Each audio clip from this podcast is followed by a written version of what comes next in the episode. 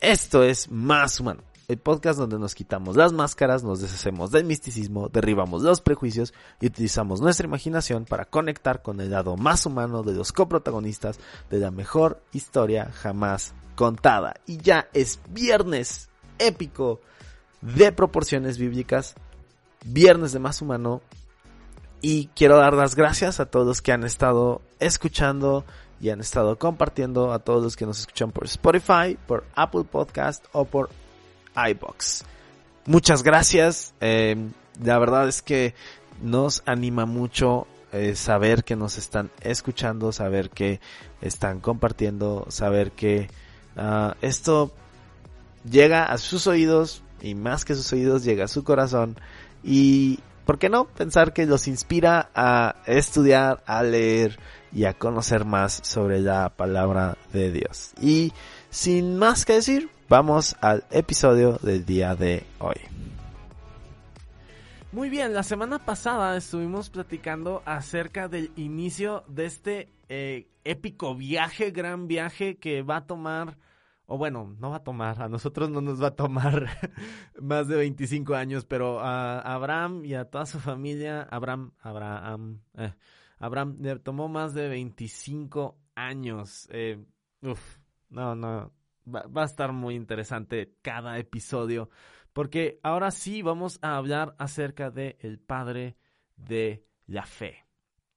Pero antes de ser el padre de la fe, Abraham, este hombre se llamaba Abraham, sin H intermedia, que significa Padre excelso o Dios excelso. Eh, por ahí estaba buscando y, ese Padre hace como referencia a Dios y es, sí, básicamente significa como Padre exaltado. Entonces, desde ahí vemos que ya había alguna, algún rumbo marcado en su vida. Y bueno, la semana pasada hablamos acerca de su padre. Eh, no te voy a spoilear nada porque me encantó grabar ese episodio. Este también va a estar increíble. Todos me gusta grabarlos, pero ese episodio, no sé, como que algo había ahí que quería, eh, no sé, como dar de justicia a este hombre Tare que casi nunca mencionamos, pero que, eh, como puedes escuchar en el episodio anterior, tuvo gran relevancia. Entonces no te voy a contar nada más. Ve, escúchalo.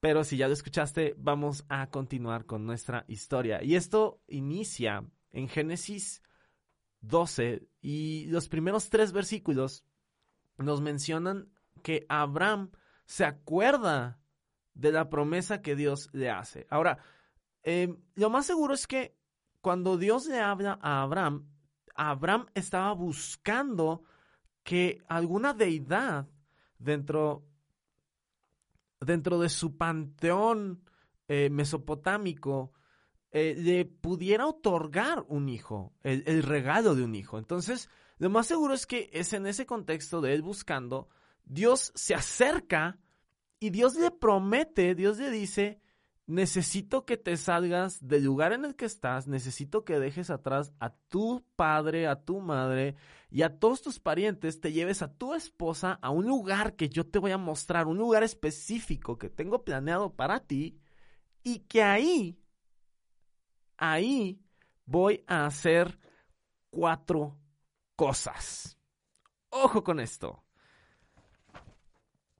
Sí, eh, Dios le promete a Abraham cuatro cosas. Dios le promete tierra, le promete descendencia, o sea, va a ser una gran nación, le promete fama y le promete bendición. O sea, él va a ser bendito, no le van a faltar cosas, le va a ir bien. No solamente que va a tener lo necesario para eh, vivir bien o para vivir y subsistir, sino que le va a ir muy bien. Ese es, ese es el contexto en el que esta bendición está prometida y está respaldando. Y esta promesa, Abraham se acuerda de ella estando en Arán, a medio camino de Canaán. Así que Abraham toma sus cosas, se va y se establece o se detiene por un momento en Siquem. ¿Sí? En un, de hecho, se detiene en un roble. Por aquí tengo el texto. Te voy a decir bien. Ah, ta, ta, ta, ta, ta, se va. Bueno, Ah, ok, esto es importante. Abraham se lleva a Lot con él, ¿sí? Eh, ¿Por qué se lo queda? Eh, por ahí me acuerdo que en alguna ocasión un, un pastor, no mi, no mi pastor, o no me acuerdo, en algún punto escuché que eh, Abraham desobedeció a Dios al llevarse a Lot con él y era como una forma de aferrarse. Ah, creo yo, y, por lo que nos dice el texto, no es tan sencillo como eso. Acuérdense, em, muere el padre de Lot y quien se queda a cargo de él es este Tare y muere Tare en medio de la travesía en la cual él este, encamina a su hijo, muere a mitad de camino. Obviamente a Tare no iba a dejar atrás a su nieto, que era su responsabilidad, pero muere a mitad de camino. Entonces, creo yo que es seguro asumir, es seguro pensar que Tare se lo encarga a Abraham.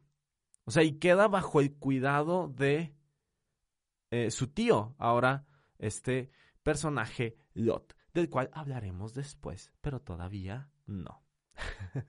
Entonces, lo acompaña, van Lot, va Sarai, va, ya en este punto aparece un hombre muy importante también, que era su principal eh, servidor de su casa. Y cuando Abraham tenía 75 años, emprende el viaje para establecerse en el roble de Moré en Siquem. Y es ahí donde Dios le habla y le dice, te daré esta tierra, le daré esta tierra a tu descendencia. Ojo, o sea, Abraham venía con una promesa y está, está bien padre esto y es lo que me vuela la cabeza de esta historia. O sea, Abraham busca que le den un hijo. Dios encuentra a Abraham y le dice, no solamente te voy a dar un hijo, te voy a dar una gran nación a través de ese hijo. Y no solamente te voy a dar una gran nación, sino que voy a hacerte famoso. Y no solamente voy a hacerte famoso, sino que te voy a dar una tierra para ti. Y no solamente te voy a dar una tierra para ti y te voy a hacer famoso y la nación, sino que además te voy a bendecir a ti mientras estés con vida. ¡Pua! Entonces, pero no solo eso, sino que cuando llega a la tierra, Dios le dice y le recuerda y le dice ya por fin, esta es la tierra. O sea, voltea a ver porque este lugar en el que tú estás es la tierra que te voy a dar. Mind blown. O sea, o sea, o sea, o sea, eh, eh, Dios se la está rifando y le está recordando y le está dando promesa tras promesa tras, tras promesa y le está diciendo y, y le está así, lo está así como atiborrando de promesas, ¿no? Y entonces Abraham se despierta y dice, ok, voy a construir algo para recordar. Y es aquí donde empieza una tradición judía de construir altares, ¿sí? De construir em, algo. Eh, ¿Por qué altares? ¿Y por qué no eh, una figura? Bueno, uno puede decir, ay, no, es que no hay este va en contra del mandamiento. No había mandamientos en ese entonces. Sin embargo, Dios no se había revelado a Abraham como una figura o como una deidad. Por lo tanto, no lo asociaba con algo que tuviera que ver, que tuviera una figura o una em, imagen específica. Pero sí sabía que era Dios, sí sabía que merecía su adoración y por eso edificaba altares, porque estos altares le ayudaban a recordar lo que había conocido de Dios en ese momento, aunque no tuviera una imagen específica que lo encasillara en algo. Abraham, se acordaba de la experiencia y la revelación, no de la imagen. ¡Pum! ¿Qué tal eso, eh? Entonces, eh, Abraham hace, esta, eh, hace este altar, se levanta y dice que se va al sur eh, rumbo al Negev. ¿Por qué siguió como nómade? ¿Por qué no se quedó? Bueno, porque la tierra todavía no era de él y porque todavía no, no le pertenecía nada en realidad.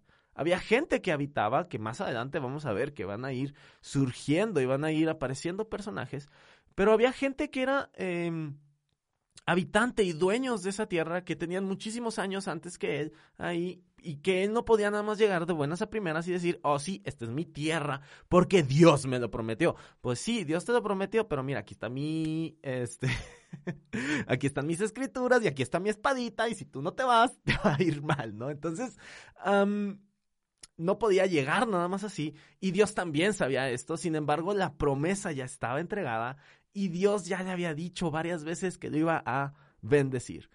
Y de repente, así, de la nada, llega un acontecimiento difícil. Llega un, un, hambre, una hambruna a la tierra de Canaán, ¿sí? En el versículo 10 dice, en aquel tiempo un hambre terrible azotó la tierra de Canaán. Azotó. O sea, fue algo difícil. Sí, fue algo eh, eh, complicado, había hambruna.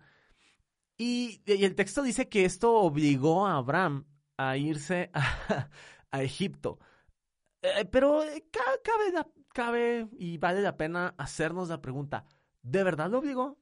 O sea, venimos de toda una serie de experiencias en las que Dios le está diciendo, te voy a bendecir, te voy a dar esto, aquello, aquí, allá. O sea, voy a estar contigo y te, voy a bendecir, no te va a faltar nada, o sea, te va a ir muy bien.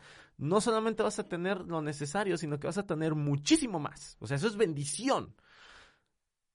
Pero Abraham, el padre de la fe, o el que va a convertirse en el padre de la fe, duda.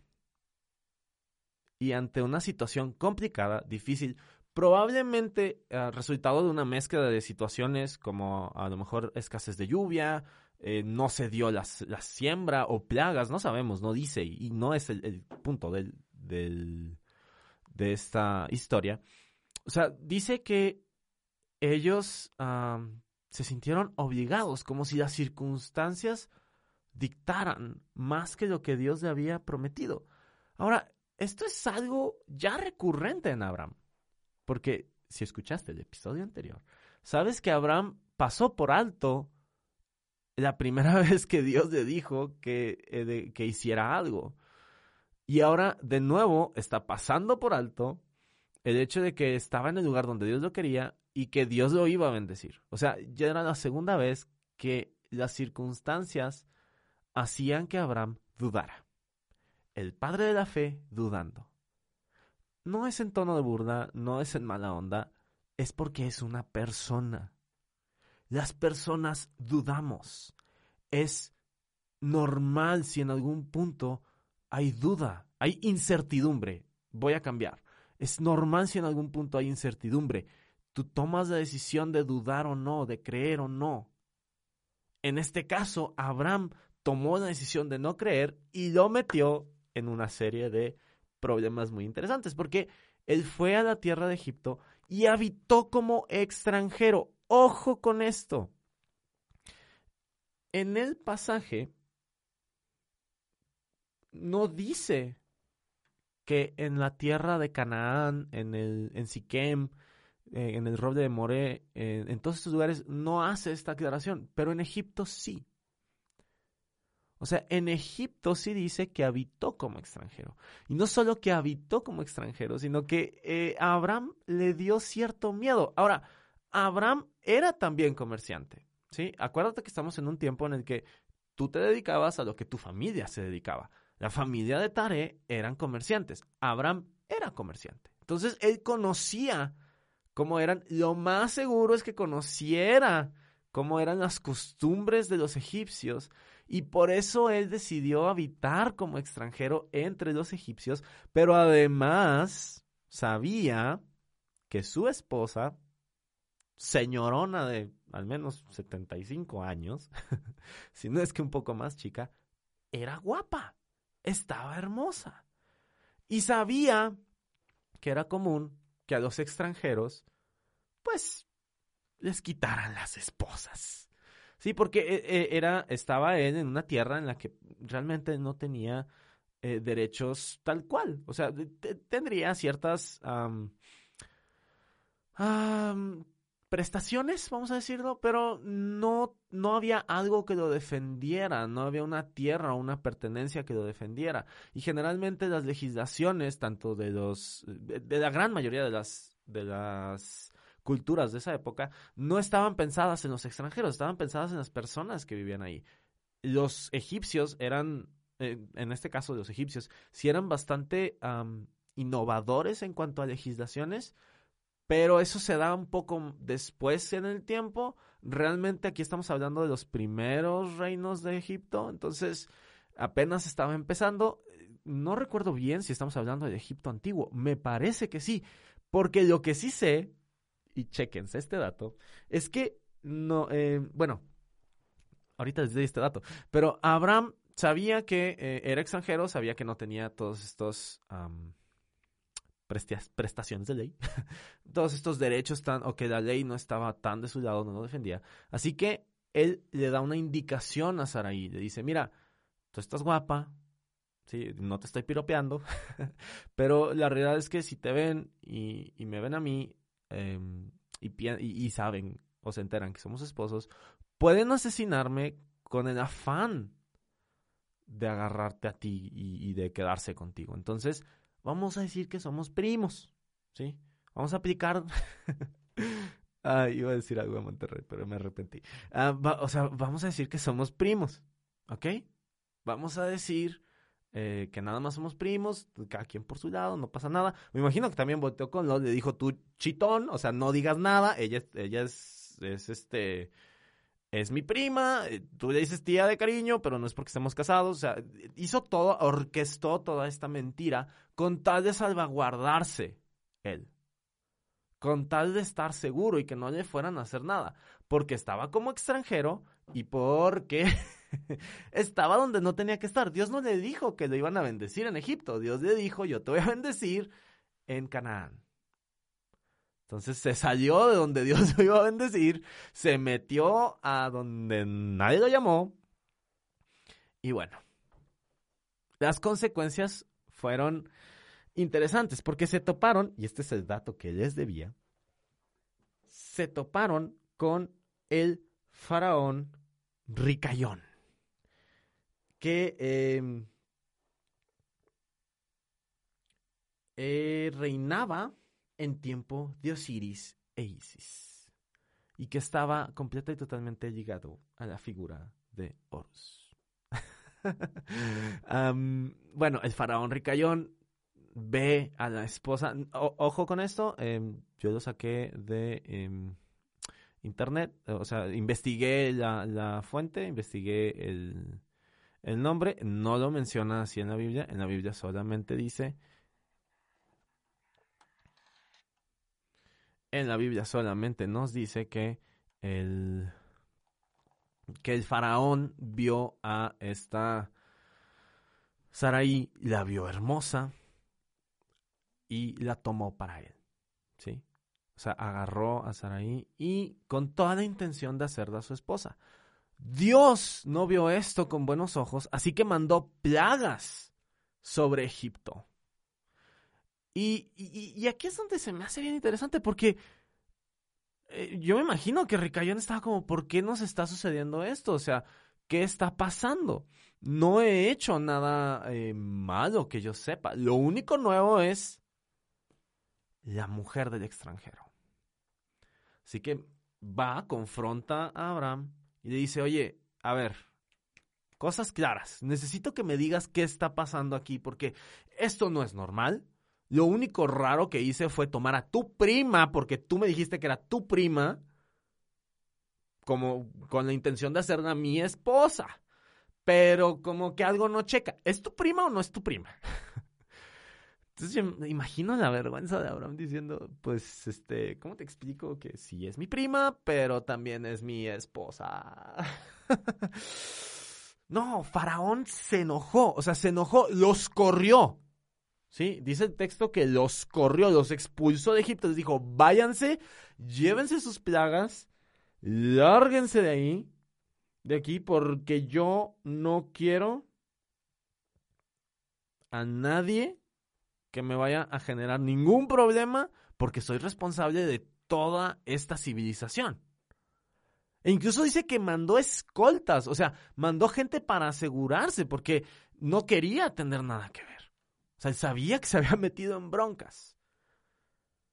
Sí, y entonces, ya saliendo, yo me imagino a Abraham, o sea, muerto de la pena, llegando a, otra vez, si mal no recuerdo, llega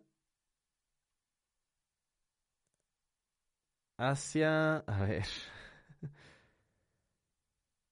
llega una vez más al roble de Moré, regresa a Siquem, que de hecho estoy investigando y la palabra Siquem viene de Shekem, que significa hombro. Y entonces dice que vuelve a adorar al Señor. O sea,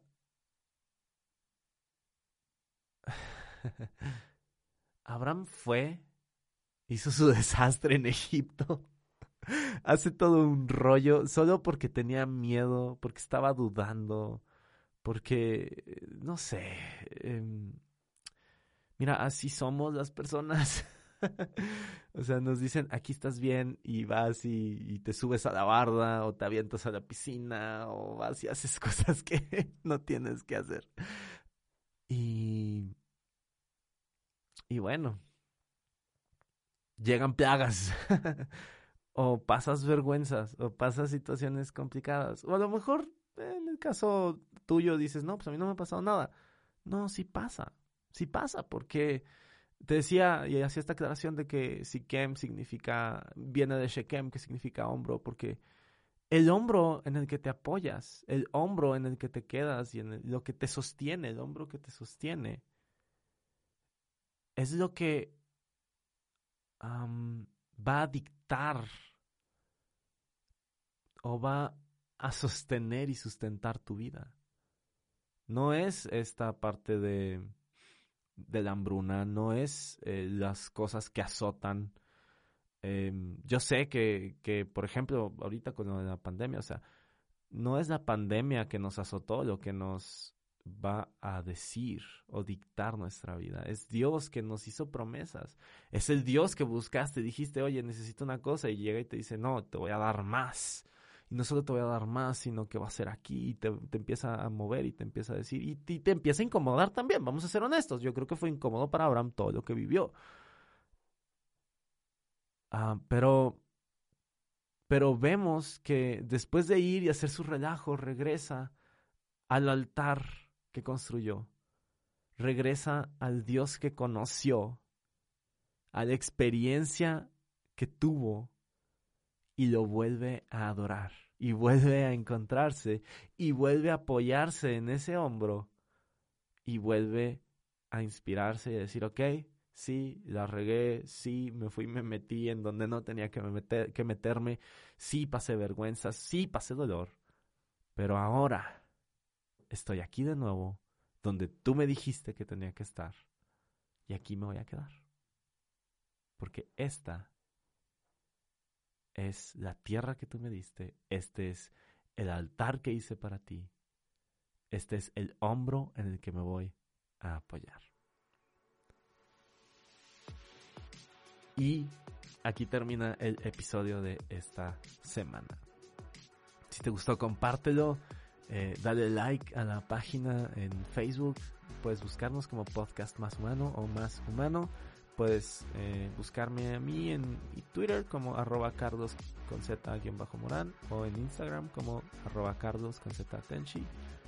Y sí, recuerda que estamos cada viernes épico de proporciones bíblicas. Cada viernes nos encontramos para escuchar y nos vemos la siguiente semana para conectarnos con estas increíbles historias que, te soy sincero, también estoy aprendiendo muchísimo y Dios está hablando a mi vida.